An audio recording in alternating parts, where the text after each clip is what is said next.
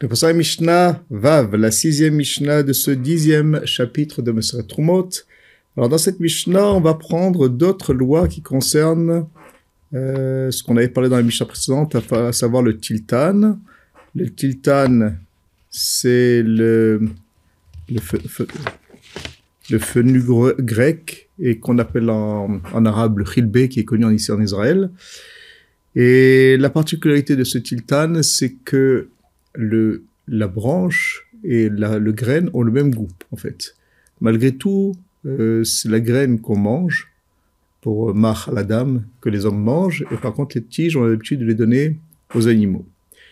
Alors on va voir donc, comme on l'a dit, d'autres lois qui concernent ce tiltan. Mishaelo chavile tiltan bekila kerem. Celui qui avait des paquets, des fagots de tiltan, donc de cette espèce de funu grec. Et donc on, les a attachés. On considère que le fait qu'on les a attachés, alors euh, c'est Gmar Melacha. On en aura besoin pour la suite de la Mishnah. En tous les cas, le problème dans ce euh, début du Mishnah, c'est qu'ils étaient interdits de consommer parce qu'il y avait eu un croisement avec Kila Kerem, avec la vigne. On sait que quand il y a un croisement avec une certaine, des espèces euh, avec le kilakerem, des espèces différentes, alors non seulement c'est interdit de les consommer, mais c'est interdit aussi d'en avoir tout profit.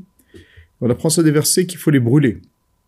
Alors c'est ce que la, la Mishnah nous dit, il a les coups, il faudra les brûler. Et en fait, c'est pas une loi particulière pour euh, le tiltan, ça c'est une loi générale. Mais en fait, on l'a marqué ici pour bien montrer qu'ici, il faudra brûler même les tiges.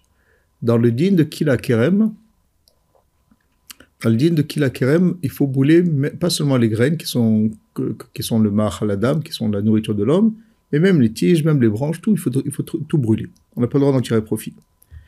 Par contre, ayolo tilte chavile tiltan shel tevel, mais s'il s'agissait ici de fagots de tiltan de tevel, ça veut dire que on les a cultivés, on les a mis en, en fagots, en, en paquets, et comme on le dit, c'est le gma melacha, on n'a pas fait encore, c'est Tevel, on n'a pas fait encore de, de prélèvement. Alors, la Mishnah nous dit que quand on va faire les prélèvements, Kotesh ve'mechachev kama zera yesh ba'em ou mafrish et et.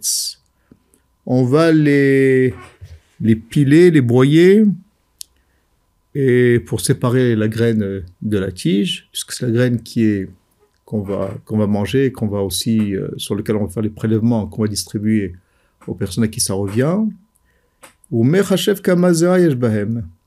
Et on va euh, calculer euh, dans la tête, donc c'est dans l'esprit, sans même prononcer un mot, combien de graines il y a dans ce qu'on a dans ces paquets là qu'on a devant nous.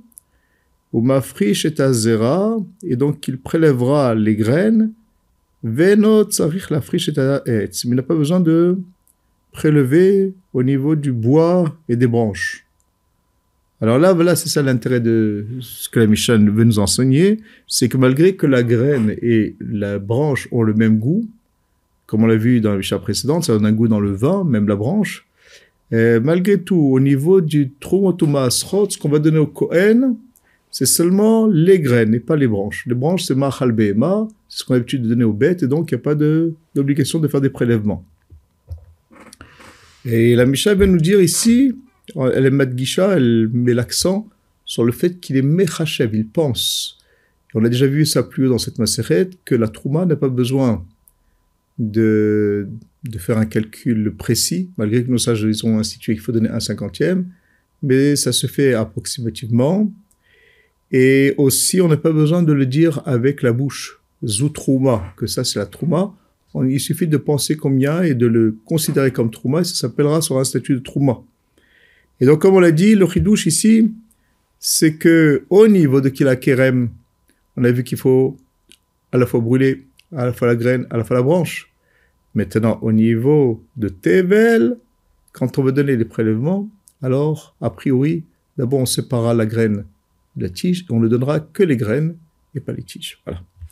Maintenant, il m'effriche. Maintenant, si malgré tout, il a été mafriche, c'est-à-dire il a fait le prélèvement alors que la graine et la tige étaient attachées. L'homme,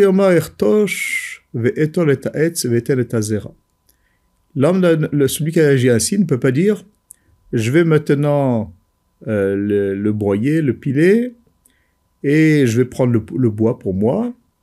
Je vais donner au Kohen la graine. Et la noten et ha'etz imazera. Il faudra donner le bois avec la, tige, ça veut dire avec la graine. Alors, la Mishnah veut nous enseigner ici que si maintenant il n'a pas d'abord pilé, mais il a déjà nommé Trouma alors que c'était en état de tige, alors il faudra tout donner, toute la part qui revient au Kohen, il faudra, donc le 1 cinquantième, il faudra donner au Kohen avec la tige.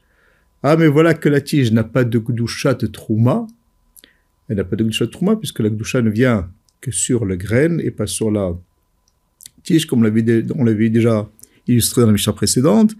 Alors la Mishnah nous dit malgré tout, comme on l'a nommé Trouma, alors on l'a désigné comme Mammon Cohen, comme de l'argent qui revient au Cohen. Alors c'est pas un problème ici de Gdusha au niveau de la tige, mais c'est un problème de Mammon Cohen. Comme on l'a déjà désigné que ça revient au Cohen, alors il faut le lui donner, on peut pas le garder pour soi. Voilà ce que la Mishnah voulait nous enseigner ici.